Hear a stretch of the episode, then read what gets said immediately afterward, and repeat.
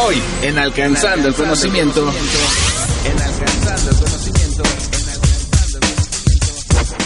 Una herramienta vital. Una herramienta vital.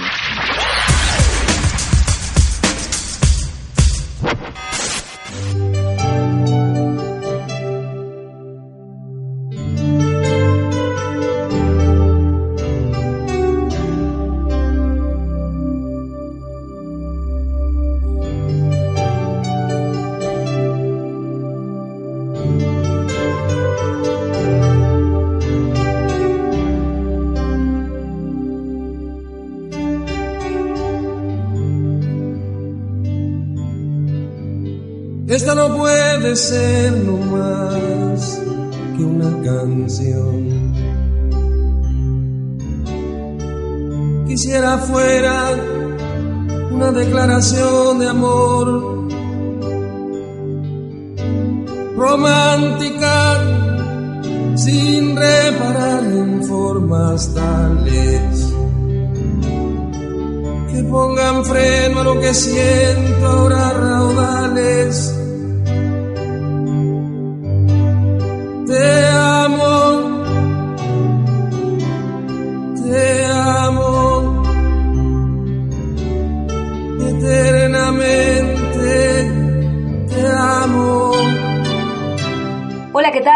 Bienvenidos y bienvenidas a Alcanzando el Conocimiento, el podcast de ciencia, tecnología e innovación.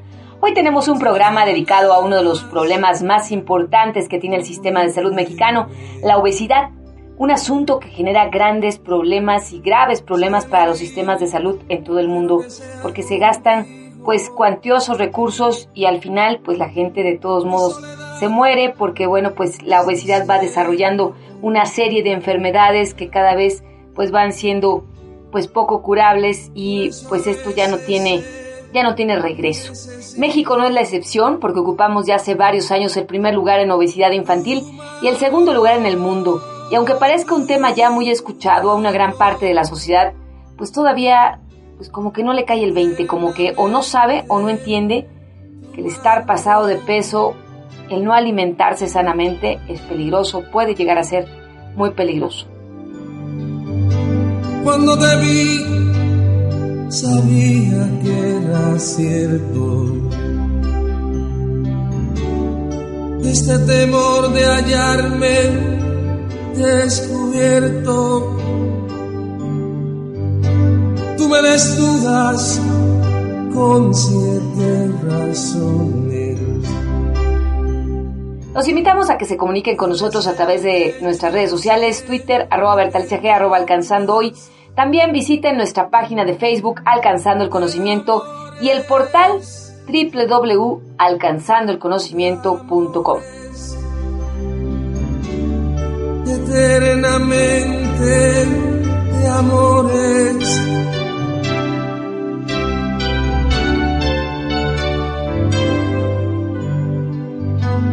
Si alguna vez me siento derrotado,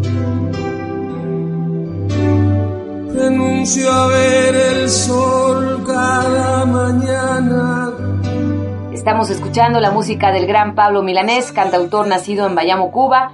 Milanés estudió música en el Conservatorio Municipal de La Habana y bueno, pues ahí tuvo definitivamente pues muchas influencias, sobre todo pues los ritmos cubanos, pero también por la época fue influenciado por las tendencias del llamado feeling o lo que muchos conocen como trova cubana y que comenzó allá por los años 40 y suponía una nueva manera de cantar en donde el sentimiento definía la interpretación y estaba influenciado por las corrientes de Estados Unidos que venían de, pues de Estados Unidos en aquel momento estaba el auge del el jazz.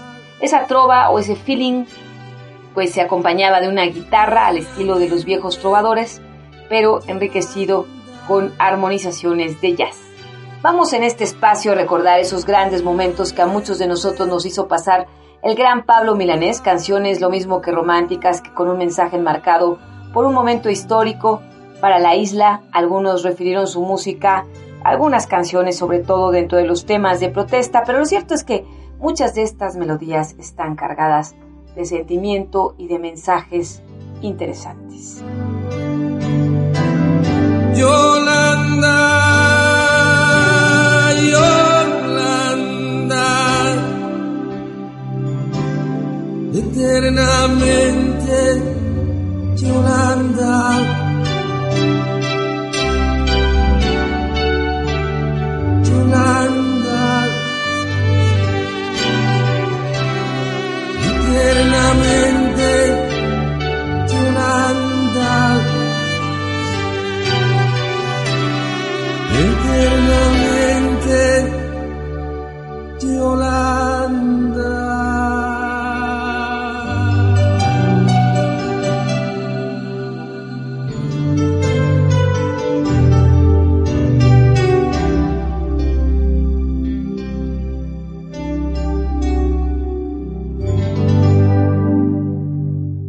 Escuchas a Bertalicia Galindo en Alcanzando el Conocimiento. Ponte en contacto con Bertalicia Galindo en Twitter, arroba Bertalicia G y arroba Alcanzando Hoy. El dato, del conocimiento.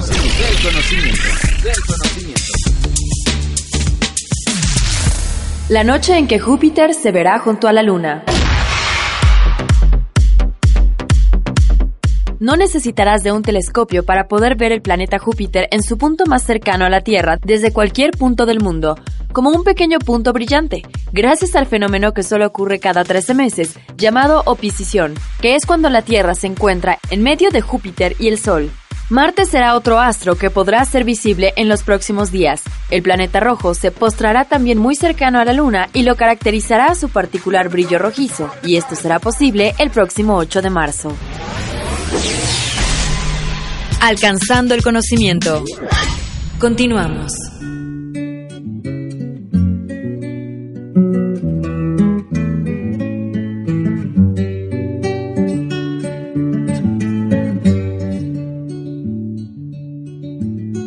De qué callada manera se me adentra usted sonriendo, como si fuera la primavera, yo muriendo de qué modo sutil me derramó en la camisa todas las flores de abril.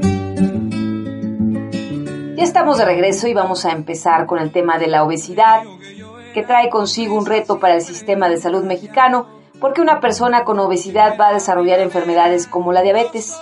Esta enfermedad crónica, eh, cuando el cuerpo no puede regular la cantidad de azúcar en la sangre. Una persona que no tiene el tratamiento para controlar esta enfermedad y no sigue una dieta adecuada puede desarrollar problemas graves de salud como ceguera, enfermedades del corazón y del riñón. Vamos a escuchar esta cápsula de los Centros para el Control y Prevención de Enfermedades que nos dicen pues un poco de lo que es la diabetes.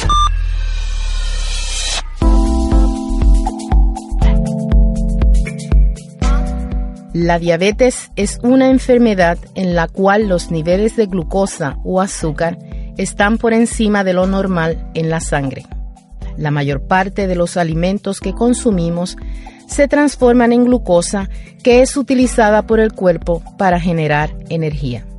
El páncreas, un órgano situado cerca del estómago, produce una hormona llamada insulina que facilita el transporte de la glucosa a las células de nuestro cuerpo. Si usted tiene diabetes, su cuerpo no produce suficiente insulina o no puede aprovechar como debiera la que produce. Esto hace que la glucosa se acumule en la sangre. Hay varios tipos de diabetes. En la diabetes tipo 1, el cuerpo no produce insulina. En la diabetes tipo 2, el cuerpo no aprovecha bien la insulina o no la produce en forma suficiente. Esta es la forma más común de diabetes. La diabetes estacional solo afecta a algunas mujeres embarazadas. Si no es tratada adecuadamente, puede causar problemas para la madre y el bebé. Esto eleva su riesgo de padecer diabetes tipo 2 y de que a su bebé también le dé diabetes. La diabetes tiene consecuencias graves con el paso del tiempo, los niveles altos de glucosa pueden causar muchos problemas de salud como enfermedad del corazón, ceguera, daño al riñón y llagas en los pies y amputaciones.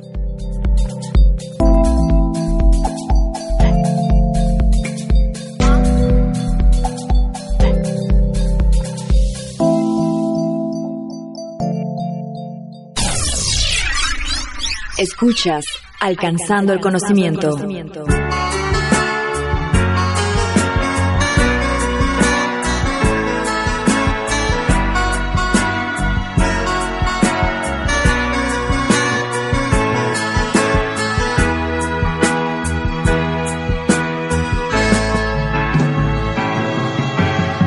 Yo no te pido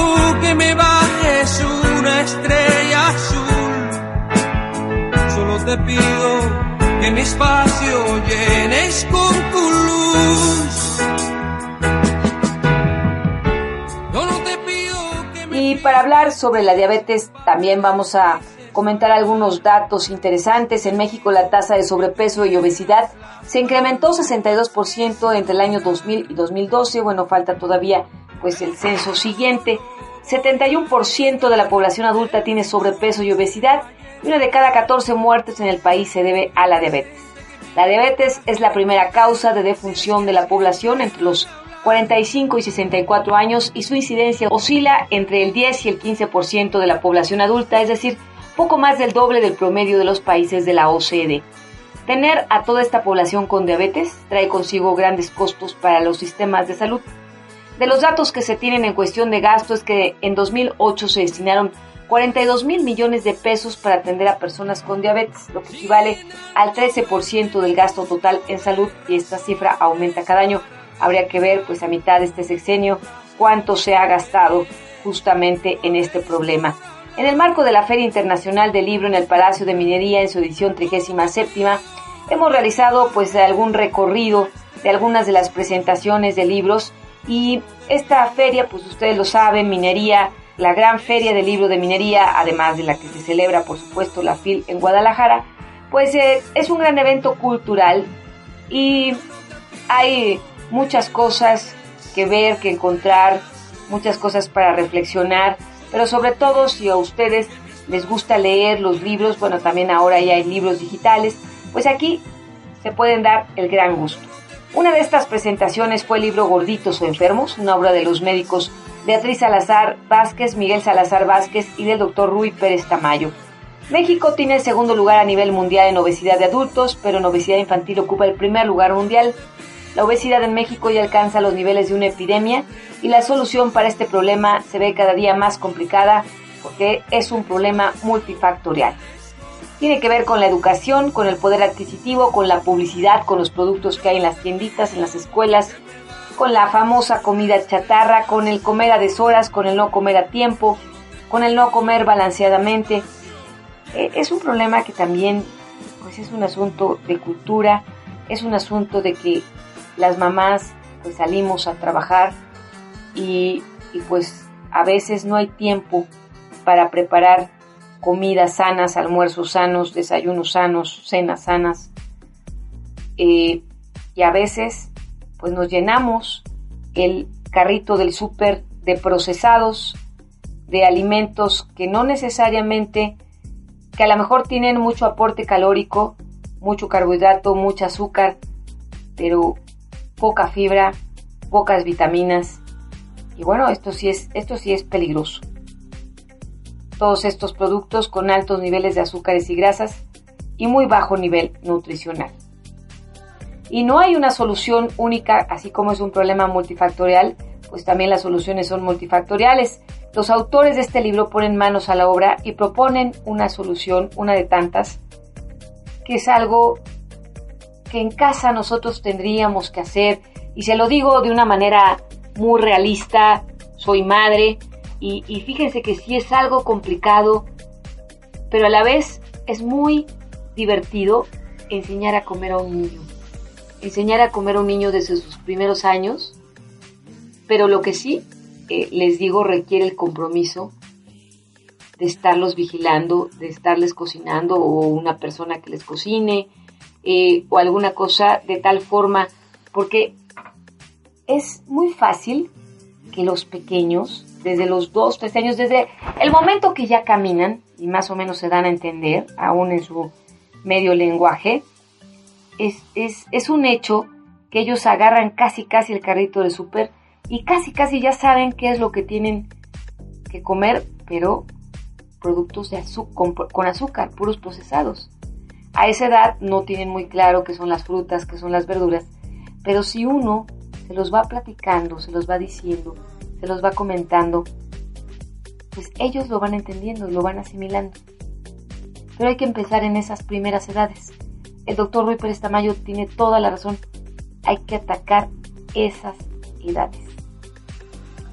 Y es precisamente al doctor Luis Pérez Tamayo a quien vamos a escuchar en un momento y él hace una reflexión muy interesante respecto a lo que es esta epidemia de obesidad, de, cómo eran las cosas antes y cómo son ahora.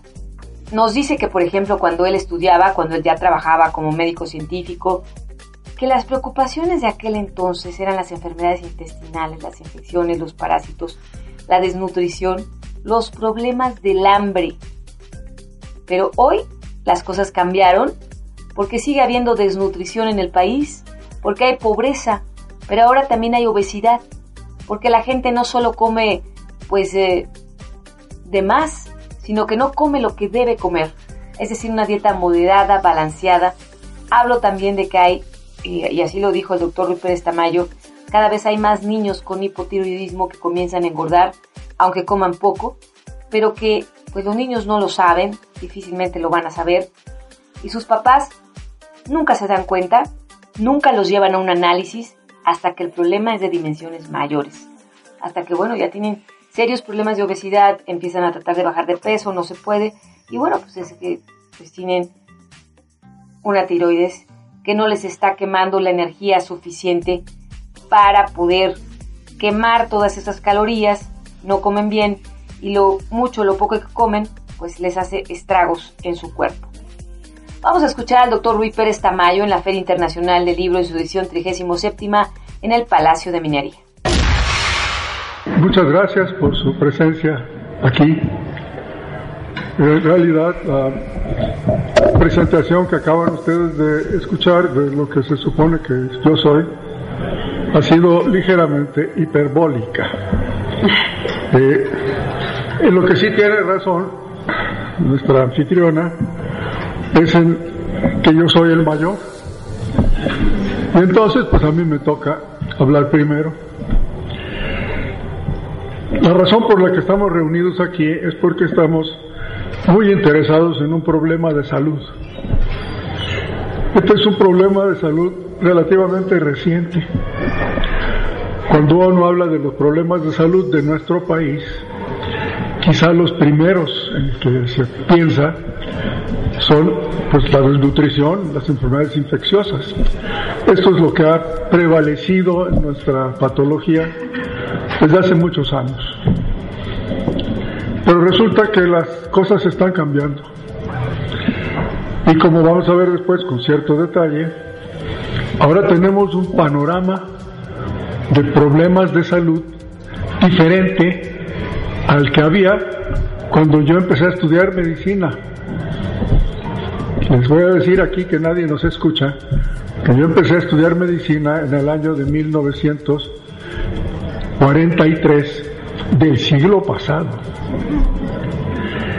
Entonces, los problemas eran los más importantes con los que nos enfrentábamos los jóvenes estudiantes de medicina y los médicos, eran, por un lado, los problemas del hambre, la desnutrición.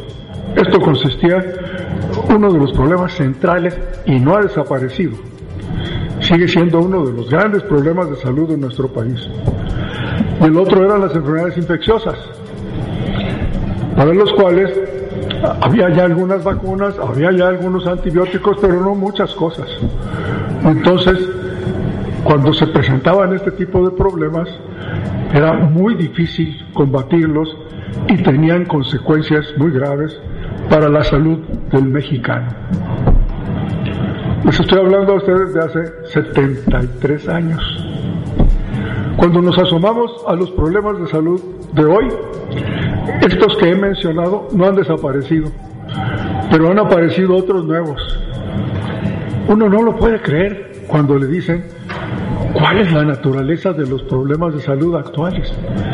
Es más, cuál es el problema de salud que le cuesta más dinero a México que todos los demás problemas. ¿En qué invierte la Secretaría de Salud más recursos que en ningún otro problema en nuestro país?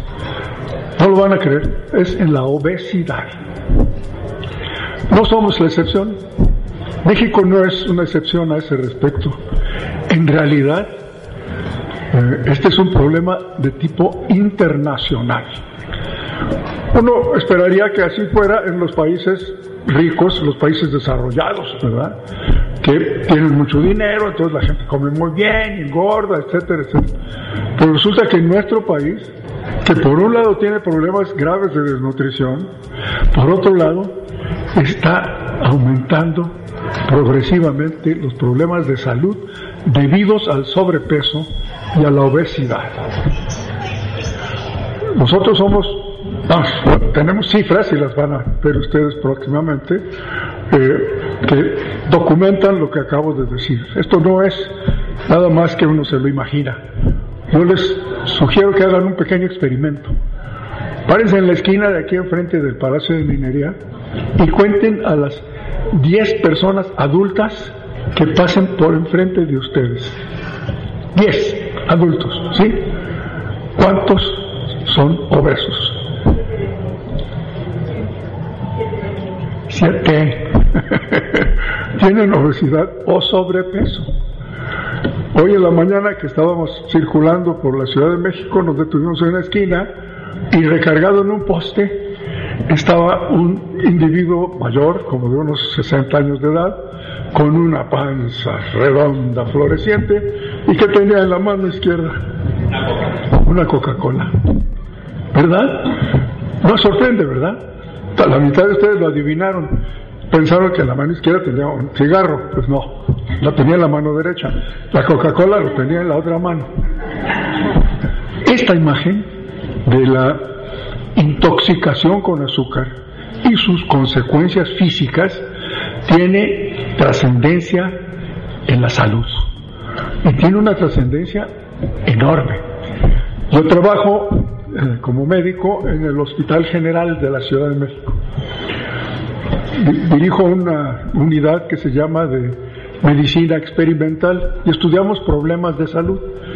Estamos inaugurando ahora una clínica de obesidad, diabetes, hipertensión y síndrome metabólico.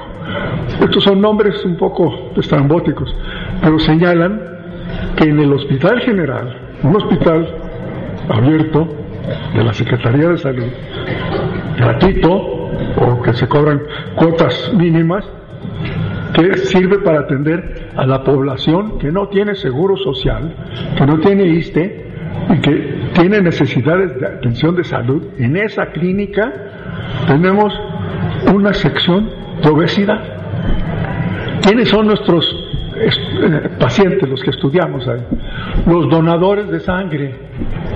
Cuando se interna un paciente en el hospital y necesita operarse, le piden que entre sus familiares y amigos haya algunos donadores de sangre por si se necesita hacerle una transfusión. Entonces la gente que no, no está enferma, que va acompañando a los pacientes, acepta ser donador y va al banco de sangre. En el banco de sangre le hacen una pequeña nota y le toman 500 mililitros de sangre, que es la donación. Ahí en el banco de sangre nos mandan a los donadores sanos, obesos. ¿Sí? Hacen cola en nuestra clínica. La mitad tienen diabetes mellitus y no lo saben. Nunca se han hecho un examen de azúcar en la sangre. Nosotros se los hacemos y empezamos a tratar de manejarlos porque, aunque no están enfermos, están sanos, fueron acompañando a un enfermo, ¿verdad? Ellos no se sienten mal, en realidad sí tienen un problema, un problema de salud que se llama mayores riesgos de enfermedad si se van a enfermar, a ellos les va a dar con mayor frecuencia y con mayor gravedad que a los que tienen un peso normal. Aunque el sujeto obeso no se sienta enfermo y no le encontremos nada, con verle que ya está en sobrepeso, ya podemos decir que tiene cinco veces más posibilidades de tener diabetes mellitus. Y si la tiene, tiene siete veces más de probabilidades de tener complicaciones cardiovasculares como hipertensión arterial o infarto del miocardio. y otras complicaciones que vamos a ver en un momento. Este es un problema real. Lo primero que tenemos que hacer es abrir los ojos, darnos cuenta que aquí está el problema. Nosotros nos hemos dado cuenta de esto, la doctora Salazar hablará en forma más específica de esta cosa general que yo estoy diciendo ahorita como introducción. Una de las cosas que se ha hecho es el libro que estamos presentando. Se llama Gorditos o Enfermos, con interrogaciones, ¿sí? Y como creo que ya vieron ustedes por ahí, este, son dos niños que se ven rete bien, ¿verdad? Pero están gorditos y tienen mayores factores de riesgo para su salud. Entonces, no podemos decir que están enfermos, sí podemos decir que están gorditos, podemos decir que están sanos. No, no podemos decirlo, ¿verdad? Si los comparamos con niños de su edad, que tienen peso normal, porque estos tienen menores factores de riesgo para enfermarse. Como pueden ver, esto está aquí. Este no es un problema individual. Casi siempre es un problema de familia. Y la que ven ustedes aquí, retratada de espaldas para que no la identifiquen, es una familia que tiene problemas de peso. Va a tener problemas mucho más graves de salud que los que están mostrando ahorita. Y lo que queremos es evitarlos. ¿Qué se puede hacer para evitarlos? Se pueden hacer dos cosas. Lo que se ha hecho hasta ahora con la medicina llamada terapéutica. Esperarse a que se enfermen y entonces tratar de curarlos. La otra cosa que podemos hacer es intentar evitar que se enfermen, lo que se llama la medicina profiláctica. ¿Y cómo le hacemos para que no se enfermen? Ah, pues evitando que engorden. ¿Y cómo le hacemos para evitar que engorden? Pues pescándolos desde niños, que es cuando se adquieren las costumbres que después se transforman en hábitos de vida. Y para eso es que hemos estado trabajando en lo que llamamos este programa, que le voy a pedir entonces a la doctora Salazar que se los eh, detalle a ustedes. Por su parte, la doctora Beatriz Salazar, también coautora de este libro, dio a conocer que este problema de la obesidad infantil inició hace 30 años y explicó que son diversos los factores que se involucran aquí, sí, pues en los 80 más o menos. Entre ellos destaca la dieta, la herencia, eh, los fenómenos sociales, el comportamiento, el estrés. El estrés es fundamental. El estrés y la ira pueden desarrollar en el cuerpo una gran cantidad de problemas y eso pregúnteselo a cualquier nutriólogo, a cualquier médico en nutrición, experto en nutrición, a cualquier científico. El estrés y la ira ocasionan, porque acuérdense que se produce esta hormona, se segrega la hormona del cortisol, cuando nosotros nos estresamos, cuando nos enojamos, cuando tenemos ira, cuando estamos iracundos. Y bueno, pues esta hormona cortisol lo que hace es que le dice al cuerpo, cuidado, retén grasa porque está pasando algo y quién sabe cuándo las cosas se vuelvan a poner normales. Por lo mientras tú acumula, acumula, acumula. Y bueno, pues a eso le añadimos la falta de ejercicio, la falta de movimiento, la falta de esfuerzo, físico para quemar todo eso, porque seguimos teniendo la misma composición del neandertal, pero no hacemos el mismo ejercicio que el neandertal, porque el hombre de neandertal no tenía auto, no tenía elevadores, no tenía ni bicicleta, siquiera llegaba, pues todo lo tenía que hacer él, no tenía tantas herramientas sofisticadas, una aspiradora para limpiar las alfombras y la casa en lugar de una escoba. Ah, bueno, no había ni escoba. Entonces, la estructura sigue siendo la misma, la comida no es la misma, son grandes cantidades, pero pues ahora el problema es mayor. La preocupación, nos dice la doctora Beatriz Salazar, sobre la obesidad infantil es porque los niños obesos van a desarrollar enfermedades cuando sean adultos, padecimientos que no les permitirán vivir plenamente. Vamos a escuchar a Beatriz Salazar. Esas son las cifras de México en los niños que están en preescolar. Fíjense ustedes cómo la cifra ha ido variando y ha ido aumentando cada vez desde hace 30 años. Esto es, pues hace 40 años no teníamos este problema, que significa que está avanzando rápidamente. Después vamos a ver en la siguiente los niños de la primaria, que los niños de la primaria ya están en este porcentaje tan alto, en donde encontramos ya 13% de niños con sobrepeso o obesidad. Y después nos vamos a los jóvenes, a estos jóvenes que van a ser papás y que ya siendo papás pueden heredar el problema de sobrepeso o obesidad y tener una familia como la que vimos al principio. Esto es, hacer un ambiente familiar que tiene muchas causas. En la siguiente diapositiva ustedes van a ver que las causas pueden ser de muchas índoles, ¿sí? son muchos factores los que están influyendo y nosotros estamos luchando contra ellos. Factores sociales, económicos, de sedentarismo, de inseguridad, en donde los niños no pueden ir caminando a ningún lado y tampoco los podemos dejar jugando en los parques, es muy peligroso. Todo eso van a encontrar ustedes en el libro. La explicación de estos factores, ah, pero cómo podemos los papás que veo que nos acompañan muchos papás, muchas gracias, los maestros, cómo pueden ayudar a resolver este problema y bueno, pues también los jóvenes, cómo nos pueden apoyar en este programa. La siguiente, por favor. Esas son imágenes que vemos comúnmente en nuestro país, de los cuales ustedes sabrán más de lo que dice en el libro. Pero lo que van a encontrar en, ese libro no solamente es consejos, sino una estructura de cómo podemos resolverlos. No se trata de hacer dietas ni de hacer ejercicio. Ese libro no les va a hablar ni de dietas ni de ejercicio. Les va a hablar de recomendaciones muy simples y en una parte de él muy importante va a estar un programa que ha funcionado ya durante tres años. ¿Qué quiere decir que ha funcionado?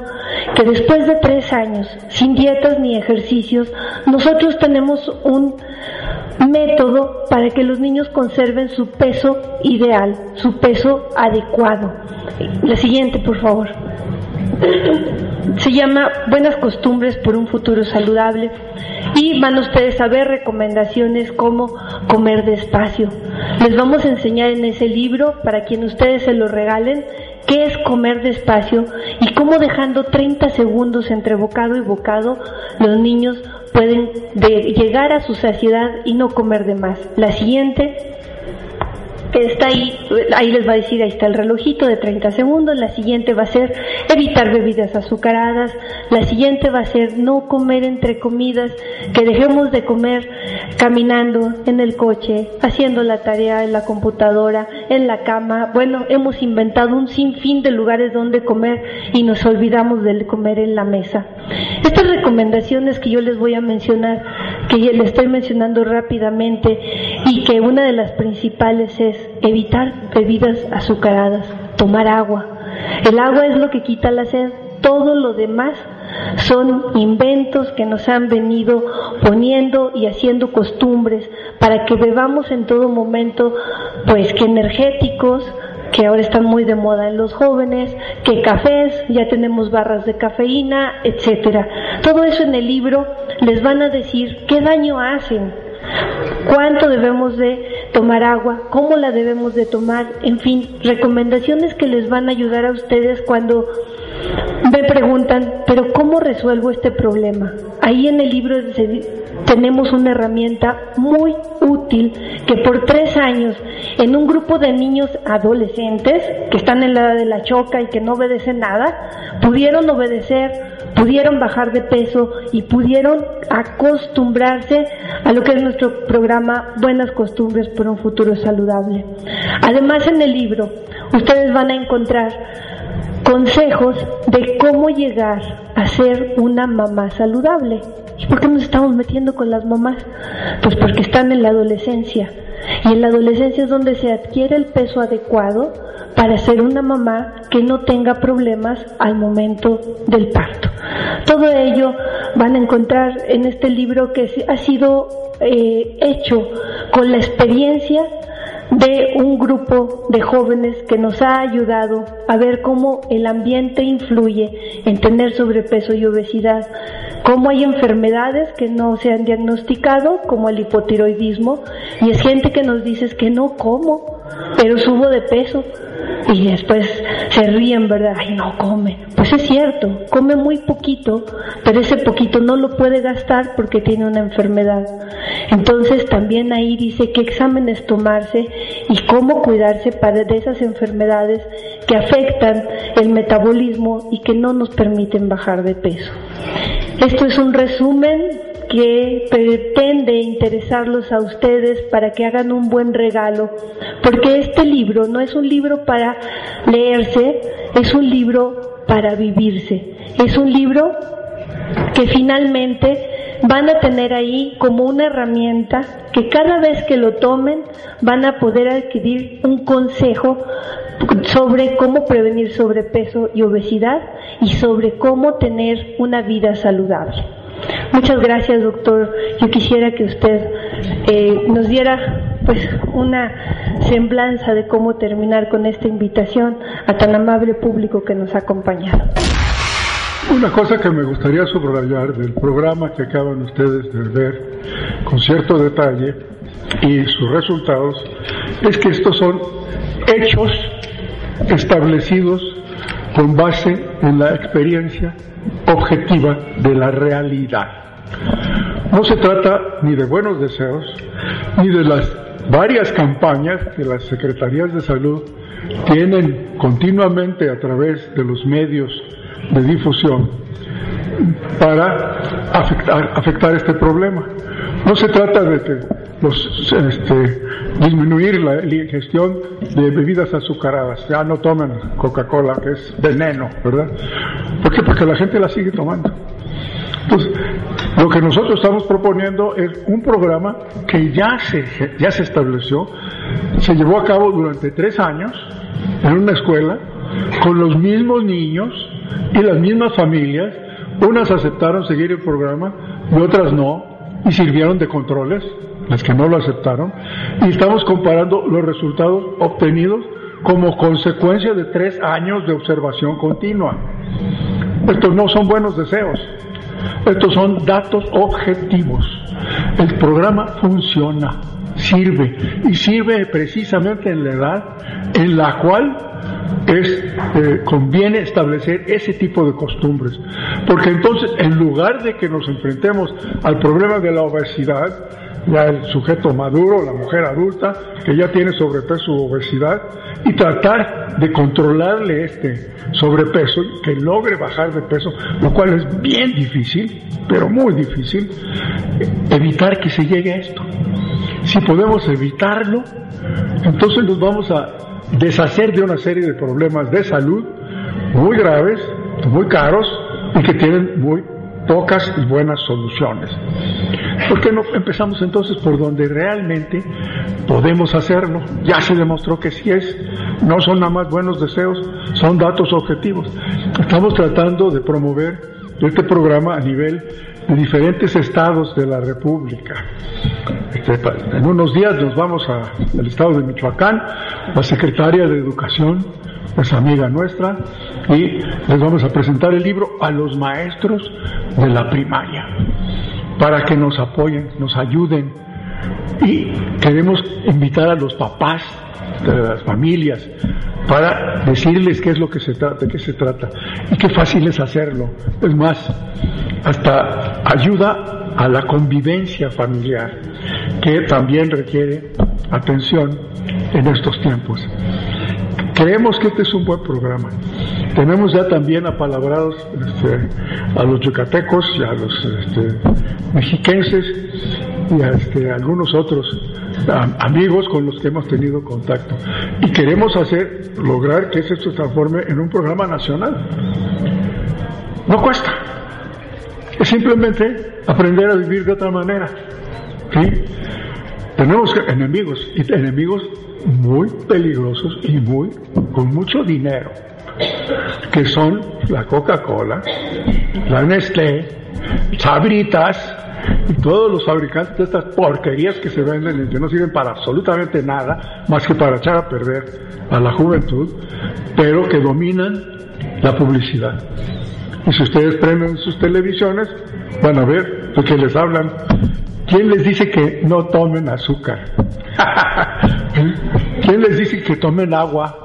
H2O, es muy buena el agua, fíjense, ¿eh?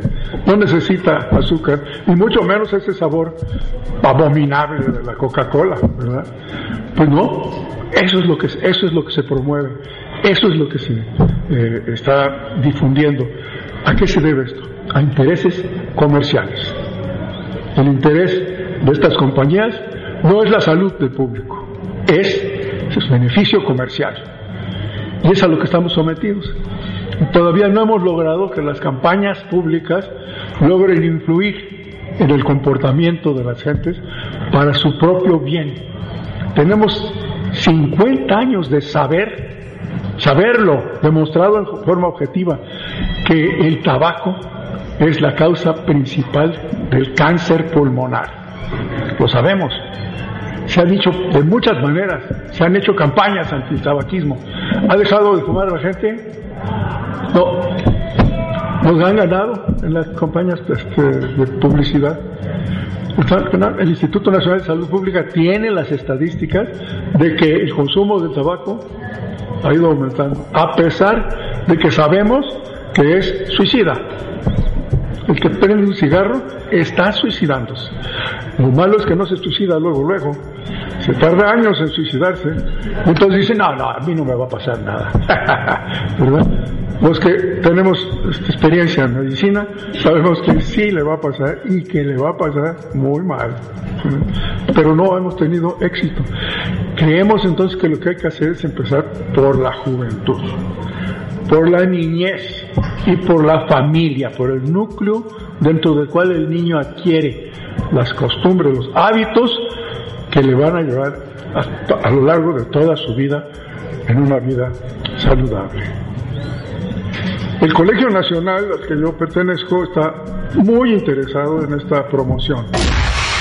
Bueno, pues así como dijo el doctor Luis Pérez Tamayo, este libro Gorditos Enfermos, la obesidad en niños o adolescentes, que es un esfuerzo editorial del Colegio Nacional, del Fondo de Cultura Económica y del Instituto Nacional de Salud Pública, pues ustedes lo pueden adquirir si se dan una vueltecita por el Palacio en Minería, eh, en el stand del Fondo de Cultura Económico o también en las librerías del Fondo Económico y bueno, pues donde lo encuentren, ustedes eh, pueden buscarlo y, tiene pues cosas pues para niños, pero también para las mamás de esos niños.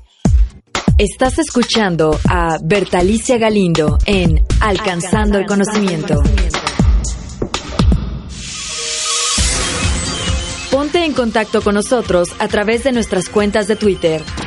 Arroba Bertalicia G. Arroba Alcanzando Hoy. En nuestra cuenta de Facebook, Alcanzando el Conocimiento. Y en nuestra página web, en donde están disponibles todos nuestros contenidos. www.alcanzandoelconocimiento.com.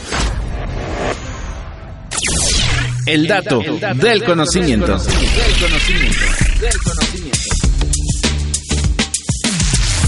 Hojas de tabaco para acelerar la producción de vacunas. La farmacéutica japonesa Mitsubishi Tanabe ha desarrollado un proceso de producción de vacunas para la gripe usando hojas de tabaco, que permiten elaborar los remedios en un mes y no en el medio año habitual, ya que estas hojas producen partículas similares a las de la gripe con antígenos que provocan la producción de anticuerpos. Gracias a que el tabaco crece rápido y tiene una cantidad abundante de hojas, lo convierte en un incubador idóneo para las vacunas. La farmacéutica se encuentra en fase final de verificación, efectividad y seguridad de dichas vacunas y tendrá ensayos clínicos a finales de año en Estados Unidos. Alcanzando el conocimiento. Continuamos.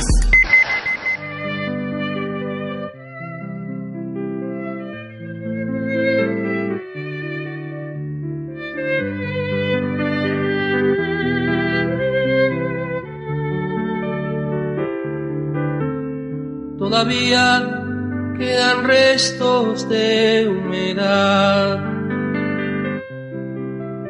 Sus olores llenan ya mi soledad.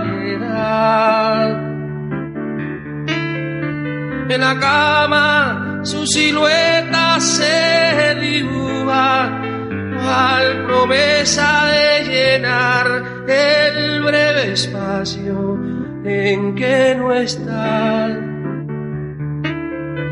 Todavía yo no sé si volverá. Nadie sabe al día siguiente lo que hará. Para que tengamos una idea un poco más profunda de la obesidad, vamos a escuchar una parte de este documental de la serie Alcanzando el Conocimiento en TV. Cuando un problema multifactorial debe analizarse, es necesario tener una visión sistémica y un problema de este tipo es la obesidad que está considerada como el principal problema de salud pública no solo en nuestro país, sino en muchos países del mundo. La obesidad está considerada como la epidemia del siglo XXI en el mundo. Acompáñanos a conocer qué es lo que hay detrás de esta enfermedad.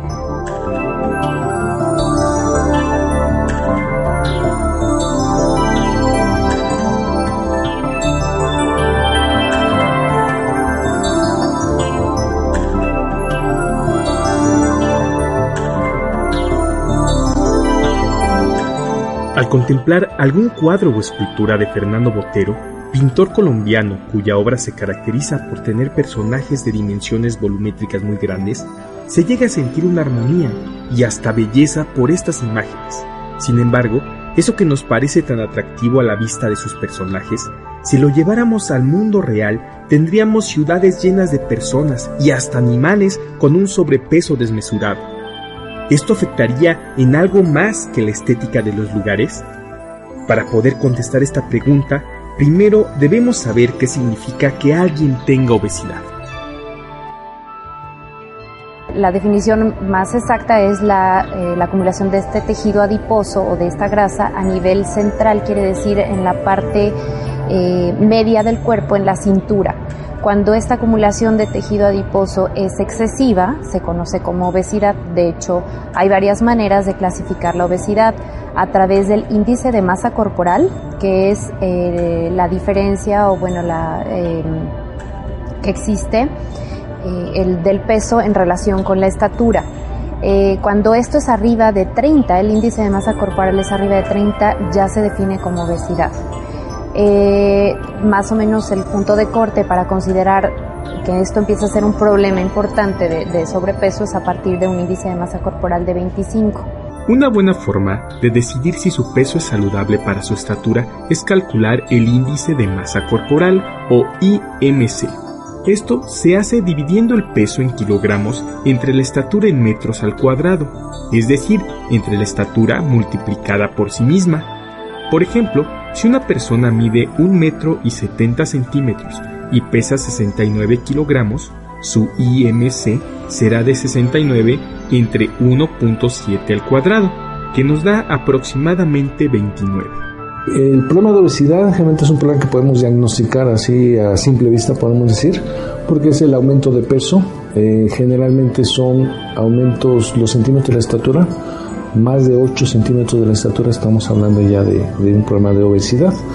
El problema más serio es la obesidad a nivel abdominal, donde eh, lo podemos medir con una cinta métrica y donde el parámetro son que no rebasa 80 centímetros en la mujer y 90 centímetros en el hombre para la población mexicana. En México, hasta el año 2012, 48 millones de adultos presentaban sobrepeso y obesidad, según datos de la encuesta nacional de salud y nutrición de ese año, lo que ya es un dato preocupante y un reto muy importante para el sector salud.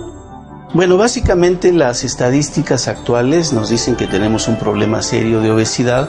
En términos generales estamos hablando de que en, eh, el país tenemos aproximadamente un 34% de pacientes con obesidad, entre obesidades eh, mínimas, moderadas y graves. Afortunadamente la, la, la superobesidad, obesidades más graves, lo que se denominaba antes como mórbida, no es tan frecuente como en otros países. Quizás el detalle más importante ahora es que estamos viendo que la obesidad que ha avanzado y que nos preocupa más es la obesidad infantil. En México, el 9.7% de los niños menores de 5 años y el 34.4% de los niños de 5 a 11 años de edad tienen sobrepeso y obesidad, según la encuesta nacional de salud y nutrición 2012. Estos datos alarmantes no son exclusivos de nuestro país. Es un problema, ahorita la obesidad es un, es un problema de salud eh, a nivel mundial y México, nuestro país, tristemente se está convirtiendo, o ya es, según algunas estadísticas, el número uno en obesidad, rebasando a Estados Unidos. En adultos, en niños, que son eh, en menores de 16 años, o incluso en adolescentes, ya somos el número uno en obesidad del mundo. Es un problema muy serio porque esto está colapsando eh, los sistemas de salud en muchos países. Lo que los gobiernos destinan a, gasto público, mucho se va destinado a eh, tratar complicaciones relacionadas a la obesidad, sobre todo la diabetes mellitus. Pero con cifras tan alarmantes, ¿podría ser considerada la obesidad como algo más que una enfermedad? ¿Sería considerada como un problema muy grave en el futuro, una pandemia? No, ya es un problema. Eh, de hecho, se considera que si esta eh, denominada epidemia no se detiene, este, podría colapsar los presupuestos de salud para dentro de 10 años, entre 5 y 10 años, porque las enfermedades relacionadas a la obesidad son las que más consumen recursos, especialmente la diabetes mellitus, eh, la hipertensión arterial, la apnea del sueño, la esterilidad, etcétera, etcétera. Si comparamos la cantidad de personas que presentan problemas de obesidad, y sobrepeso con los que no tienen, podríamos visualizar mejor el problema. Un porcentaje muy amplio de la población está padeciendo este problema, desde sobrepeso hasta obesidad. Eh, y estamos, las, últimas estadísticas mencionan que eh, la mitad de la población está teniendo desde sobrepeso hasta obesidad en grados mayores. Este problema en México tendrá alguna relación con la ubicación geográfica de las poblaciones que más lo padecen. Generalmente en los estados en los que encontramos mayor obesidad, curiosamente son los estados que están colindantes con, con, la, con la frontera de los Estados Unidos. Quizás porque tengan mucho mayor influencia en cuanto al tipo de alimentación que se lleva en estos, eh, en estos estados. Sin embargo, la Ciudad de México eh, se mantiene dentro de los primeros cinco o seis lugares de obesidad dentro de todos los estados de la República Mexicana. En la parte central del país han sido notorios los esfuerzos para modificar la situación de la obesidad. Uno de ellos es en las escuelas primarias, en donde se ha implementado la sustitución de refrescos o bebidas endulzadas por la industria por agua. Ahora se coloca en garrafones. Esto intenta modificar sustancialmente una parte de la alimentación de la población infantil mexicana. La alimentación del mexicano de naturaleza es muy sana, lo que son los nopales, la tortilla, el frijol, el arroz, el chile, es muy sano. Desafortunadamente hemos adquirido hábitos de otros lugares y entonces estamos friendo los alimentos y estamos comiendo grandes volúmenes de alimentos y nos movemos menos.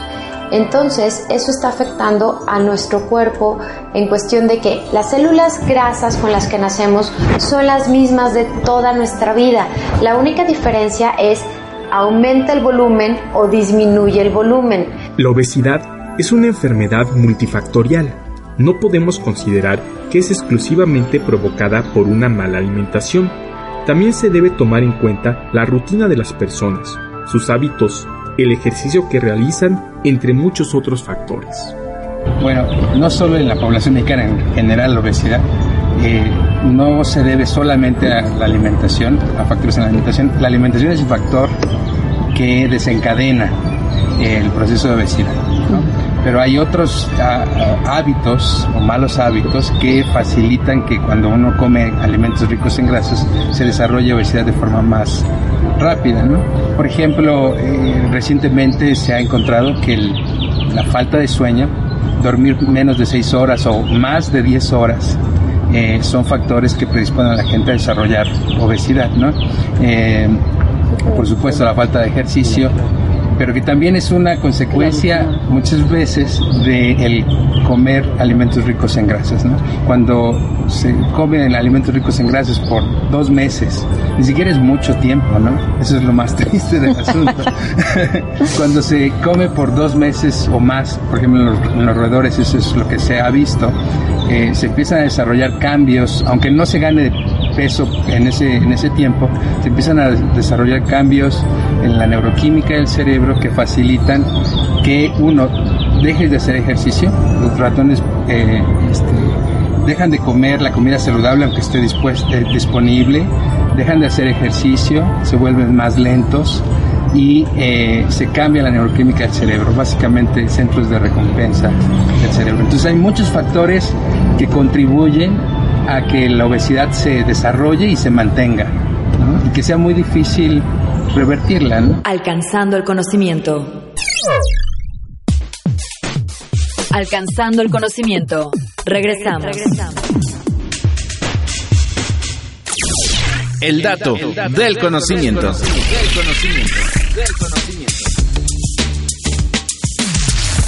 Tratamiento que reduce 85% la infección de VPH en mujeres. IPN. Se trata de la terapia fotodinámica, una técnica no invasiva que ha logrado reducir hasta un 85% el virus del papiloma humano en pacientes femeninos. Desarrollada por investigadores de la Escuela Nacional de Ciencias Biológicas del Instituto Politécnico Nacional, una de sus cualidades es que la irradiación se realiza en forma localizada, por lo que solo invade células malignas. Pacientes de Oaxaca, Ciudad de México y Veracruz ya han probado dicho tratamiento. Gracias a que las células infectadas se vuelven muy visibles, el sistema permitió aplicar láser en cada una de los pacientes hasta en tres ocasiones, corroborando así que la infección había desaparecido o reducido por completo. Además, el tratamiento también redujo la vaginosis, infección bacteriana, en un 90% sin afectar el cuello uterino. No olvides visitarnos en Facebook en Alcanzando el Conocimiento.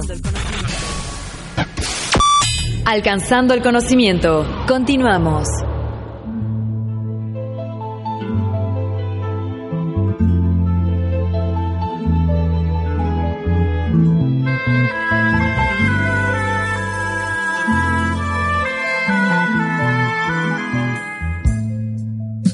Recuerdo el día exacto en que te conocí.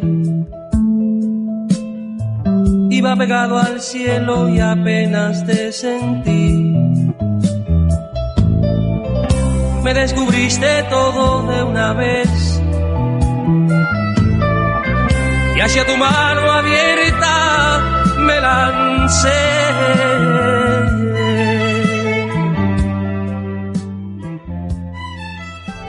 Ser considerada la obesidad como una enfermedad multifactorial, es necesario analizar la mayoría de los hábitos y no solo el de la alimentación si queremos entender las causas de este problema.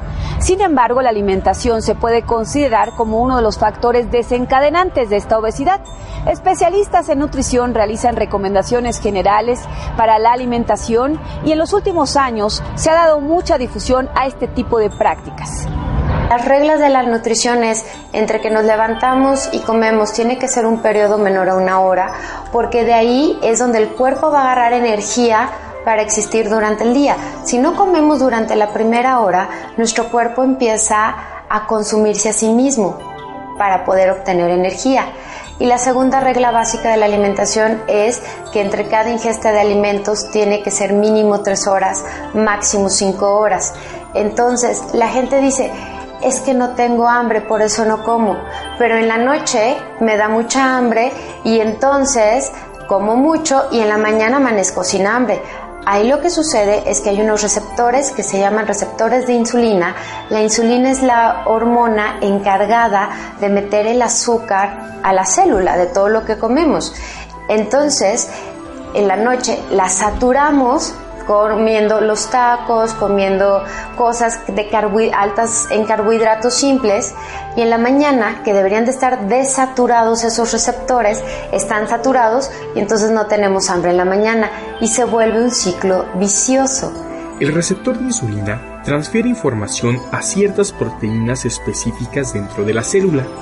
Esto conlleva un incremento del transporte de glucosa desde la circulación sanguínea al interior de las células del tejido adiposo. La obesidad es una, enfermedad multifactorial y sí me gustaría hacer hincapié en dos situaciones. Uno, que es una enfermedad, por lo tanto, considerada como enfermedad debe tener un tratamiento.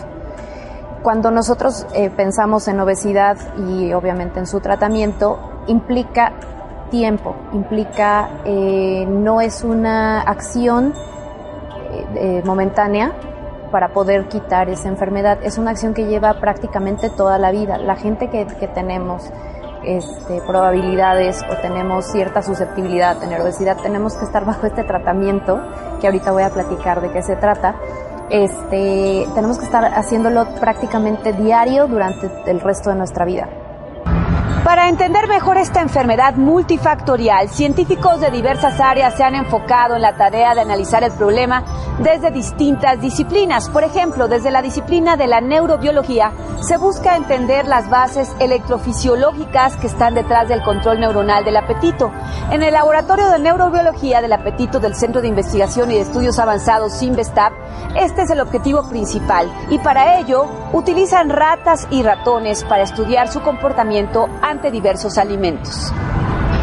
El problema está en que nos pasa igual que con las ratas, ¿no? Si tenemos la opción de la comida saludable y la opción del alimento rico en grasa, obviamente las ratas eligen el alimento rico en grasa, ¿no? Igual nosotros, es exactamente lo mismo, y es lo que aprovechan la, la industria para la industria alimenticia para vender, ¿no? y, no se vende un producto que no tiene sal, no se vende un producto que no tiene grasa, eh, y entonces obviamente si una empresa eh, actúa de forma responsable y dice vamos a bajar el contenido de grasa y de sal, pero es la única empresa, pues las otras empresas van a tomar el mercado, ¿no? Entonces no pueden hacerlo, tiene que el gobierno reglamentar y reforzar, por ejemplo, a las industrias que actúan de forma responsable, socialmente responsable, y castigar con un impuesto a las industrias que, que, siguen vendiendo productos que realmente nos están causando daños a la salud, ¿no? Eh, entonces ahí está la clave, en controlar el ambiente obesogénico. Eh, otra cosa que se podría hacer y que el gobierno también podría hacerlo es hacer las ciudades más amigables con el ejercicio. Sí, Sí, para llegar a un gimnasio nos queda como a... Muy caro, muy pocas personas pueden pagar caro gimnasio. y a la al otro extremo de la ciudad. Ah, bueno, y hay un estudio que demuestra que por cada kilómetro que está lejos, eh, por cada metro incluso que está lejos del gimnasio. la gente deja de, ir, ¿no? Ajá. Con respecto a su casa. Entonces, este, obviamente es un problema, pero tiene que ser que las calles sean seguras, de tal forma que la gente pueda hacer ejercicio. Hay muchas ciudades en donde ves a la gente que sale a correr de forma natural, sin ningún problema de seguridad, etcétera. Entonces el problema de violencia también está contribuyendo, digamos, a, facilitar este ambiente, este ambiente obesogénico. Claro. Entonces es un, es un panorama complicado. Y como en muchas otras áreas científicas, aquí también se utiliza el estudio de los ratones y ratas para poder entender de una forma más global el problema de la obesidad. Hay gente que ya le mencionaba que tiene cierta susceptibilidad para tener este problema. De hecho, lo que sí eh, se ha constatado con algunos estudios, incluso en humanos, eh, muchos estudios a veces empiezan desde una parte experimental en, animales y después se tratan de trasladar a humanos. Entonces, eh, estudios en animales indican que, por ejemplo, ratones que, son gorditos, que tienen cierta cantidad de tejido adiposo, tanto padre como madre este, tienen hijos obesos. Y lo mismo sucede en los humanos, se repite este, este ambiente. A esto se le conoce como, eh, como susceptibilidad este, y se acompaña muchas veces de un ambiente que, también se conoce como obesogénico. Y como hemos comentado con anterioridad, además del factor de la alimentación, también existen otros factores importantes. ¿Qué hay del factor genético dentro de este problema? No, seguimos teniendo la misma genética del neandertal. Esa es muy buena pregunta, porque todos creemos que, por ejemplo, hago una hora de ejercicio diaria, ¿sí? Es que corro mucho, ok, Sí, pero antes nuestros antepasados se, transportaban caminando. Entonces todo el día se movían. entonces quemaban calorías todo el día. Nosotros creemos que es un lujo hacer una hora ejercicio y después nos subimos al coche, nos transportamos, etcétera, y estamos sentados todo el tiempo. Ya no quemamos tantas calorías como antes. Entonces lo que sucede es que cuando dejamos de hacer el movimiento, el cuerpo se enlentece. Y, por ¿Y qué sucede? Cuando dejamos de comer, las personas que dicen, nada más no desayuno, vengo como a las 12, una del día comiendo, entonces nuestro cuerpo entra en un periodo de carestía, como cuando en el neandertal, y dice, no, espérame, estoy en periodo de hibernación, tengo que acumular el alimento, lo que coma, a pesar de que sea nutritivo, que sea carnes, que sean ensaladas, que sea fruta, me lo, lo voy a almacenar y lo voy a transformar en grasa porque la grasa me va a servir para el periodo de hibernación. Entonces las personas, por más que digan, es que como poquito, dos veces al día, claro, lo van a transformar en grasa porque el cuerpo tiene, está programado para sobrevivir para esos periodos de carestía. Entonces, almacenamos. Esto se puede observar perfectamente en los animales, por ejemplo, en las hembras. Cuando tienen sus cachorros, ¿qué sucede? La hembra no se mueve del lugar donde alimenta y cuida a sus cachorros, y toda su grasa que fue acumulando se va consumiendo para su supervivencia. Regresando al tema de la alimentación y a los ambientes obesogénicos, otro factor que influye en este punto es definitivamente el precio de ciertos alimentos. Definitivamente el nivel socioeconómico dicta bastante de la disponibilidad de alimentos. Desafortunadamente en nuestro país, y bueno, me parece que en el resto del mundo también esto ocurre, mientras más económico sea un alimento, mayor cantidad de, azúcar y de grasa tiene. Entonces, los alimentos que tienen mayor valor nutricional son más, más caros, más difíciles de conseguir desde el punto de vista económico. A lo mejor están disponibles en nuestra comunidad, pero mm, realmente el promedio de, salario que estamos teniendo actualmente en nuestro país no nos permite tener un acceso este, directo a este tipo de alimentos. Entonces, bueno, tiene mucho que ver la calidad de, la alimentación, eh, tiene mucho que ver el nivel socioeconómico, eh, también, bueno, los resultados de muchos, muchos estudios eh, que se hacen en, algunos, en algunas regiones un poco aisladas de, de, las urbes, en regiones rurales también indican eh, esta, mm, esta, esta, transición, lo que nosotros conocemos desde hace ya más o menos unos 30 años como transición alimentaria. Es más sencillo encontrar un alimento alto en azúcar, y no me gustaría decir la marca, pero creo que todo el mundo la, sabemos. Es más fácil encontrar eh, una bebida endulzada que encontrar un alimento alto en proteína, por ejemplo la leche. El nivel socioeconómico es un factor para la elección de los productos que se consumirán, pero también las costumbres influyen en esta decisión. Si se considera a una familia de seis integrantes, es más económico conseguir dos litros de refresco que dos litros de leche.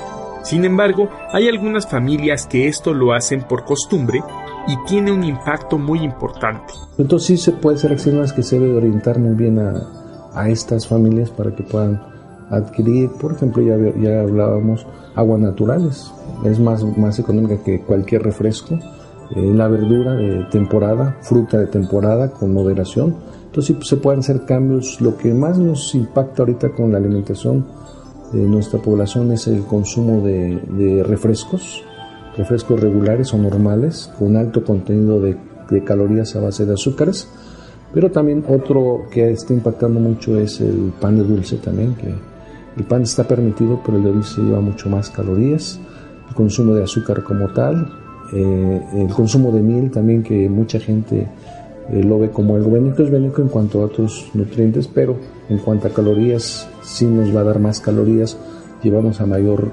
sobrepeso o obesidad y también a elevación de los niveles de glucosa. Y el otro factor importante es la comida chatarra. Estamos hablando de frituras, pastelillos, pasteles, dulces, chocolates, galletas en general. Moderar el consumo de fruta, eh, jugos de preferencia no porque son azúcares simples que llegan, se absorben rápidamente y provocan también elevación de los niveles de glucosa y se, lo que está permitido es el consumo eh, casi libre de, de la mayor parte de las verduras. Escuchas, alcanzando el conocimiento.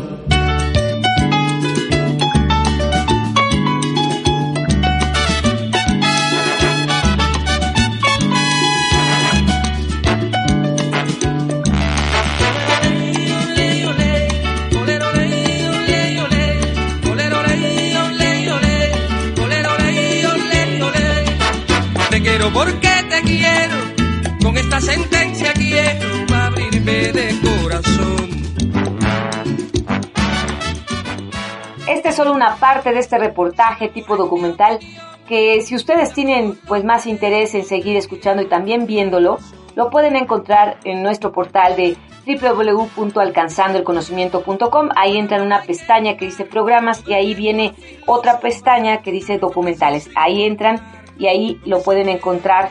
Eh, es la segunda página de documentales donde está este documental de obesidad, epidemia del siglo XXI, pues parece que sí.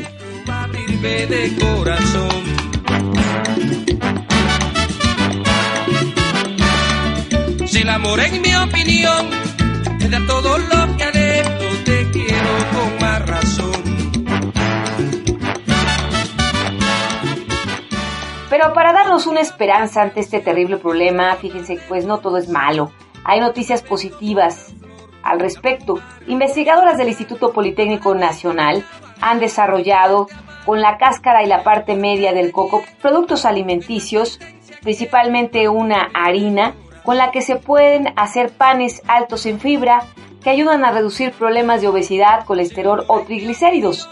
Es un desarrollo interesante, innovador, pero para que tengan una idea de lo que están haciendo estas científicas, vamos a escuchar a las doctoras Alicia Ortiz, a la doctora María Elena Sánchez y a la toxicóloga Leticia Garduño Siciliano de la Escuela Nacional de Ciencias Biológicas del Instituto Politécnico Nacional. Nos han comentado sobre su investigación pero bueno, pues esta ya está a un paso de ser una innovación y de que pase al mercado.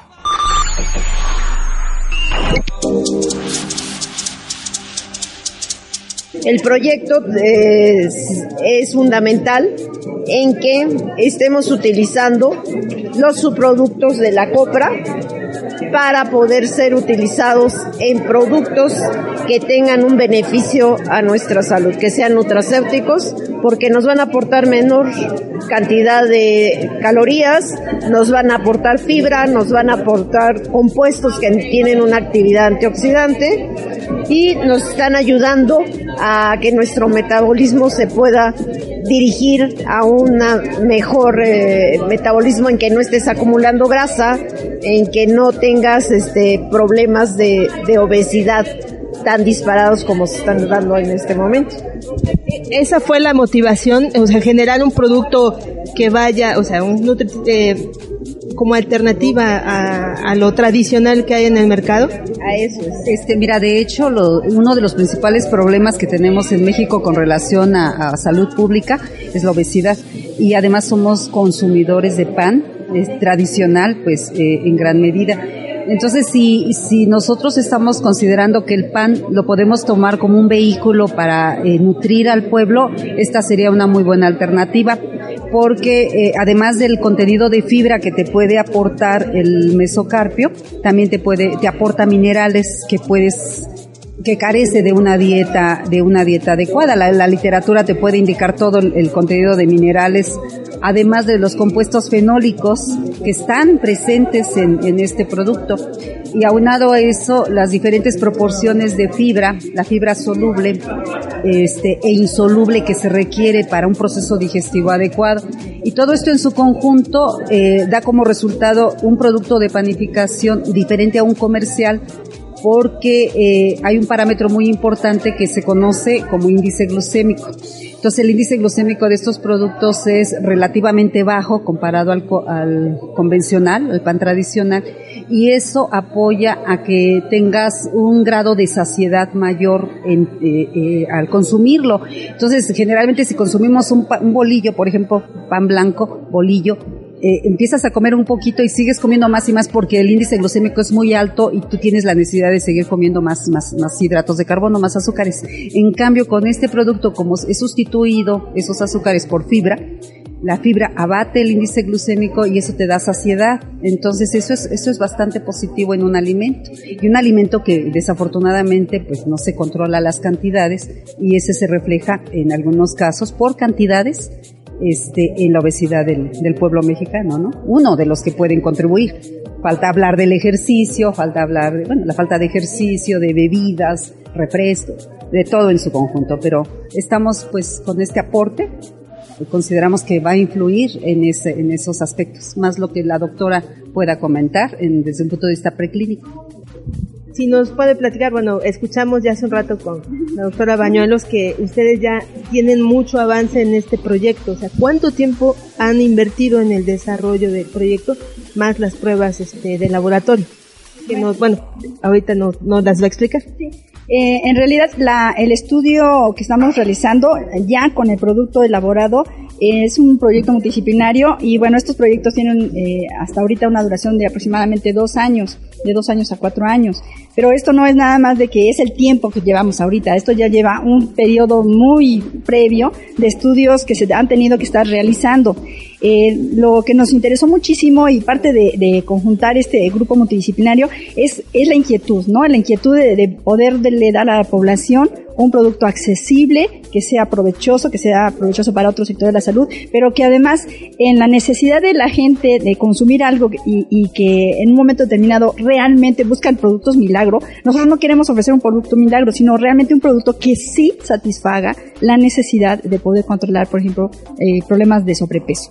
O en un momento determinado, con la, posibilidad y la, potencia que, tiene esto en cuanto al descubrimiento que hicimos sobre el efecto sobre la glucosa, bueno, pues seguir haciendo este tipo de estudios, profundizar sobre los mecanismos biológicos de acción y poder ofrecer así con mucha más seguridad y más certeza una dosis una recomendación de ingesta de estos productos. Entonces, realmente estamos, pues estamos muy satisfechos con lo que hemos encontrado hasta ahora. Tengo una pregunta. Lo, eh, son cuatro personas las del equipo. ¿Todos son profesores del, del Politécnico? Sí. Investigadores. Investigador es de la Escuela de Medicina. ¿Es el primer proyecto que desarrollan juntos o ya habían hecho otras cosas juntos? Ya hemos hecho otros proyectos juntos. Eh, le, les pregunto esto porque no es tan usual encontrar a profesores que además tengan esta inquietud de emprender este, proyectos o desarrollar productos. Eh, ¿qué, ¿qué, ha sido, cuál ha sido la motivación de ustedes para, además de hacer su trabajo en el Politécnico, tener estos proyectos?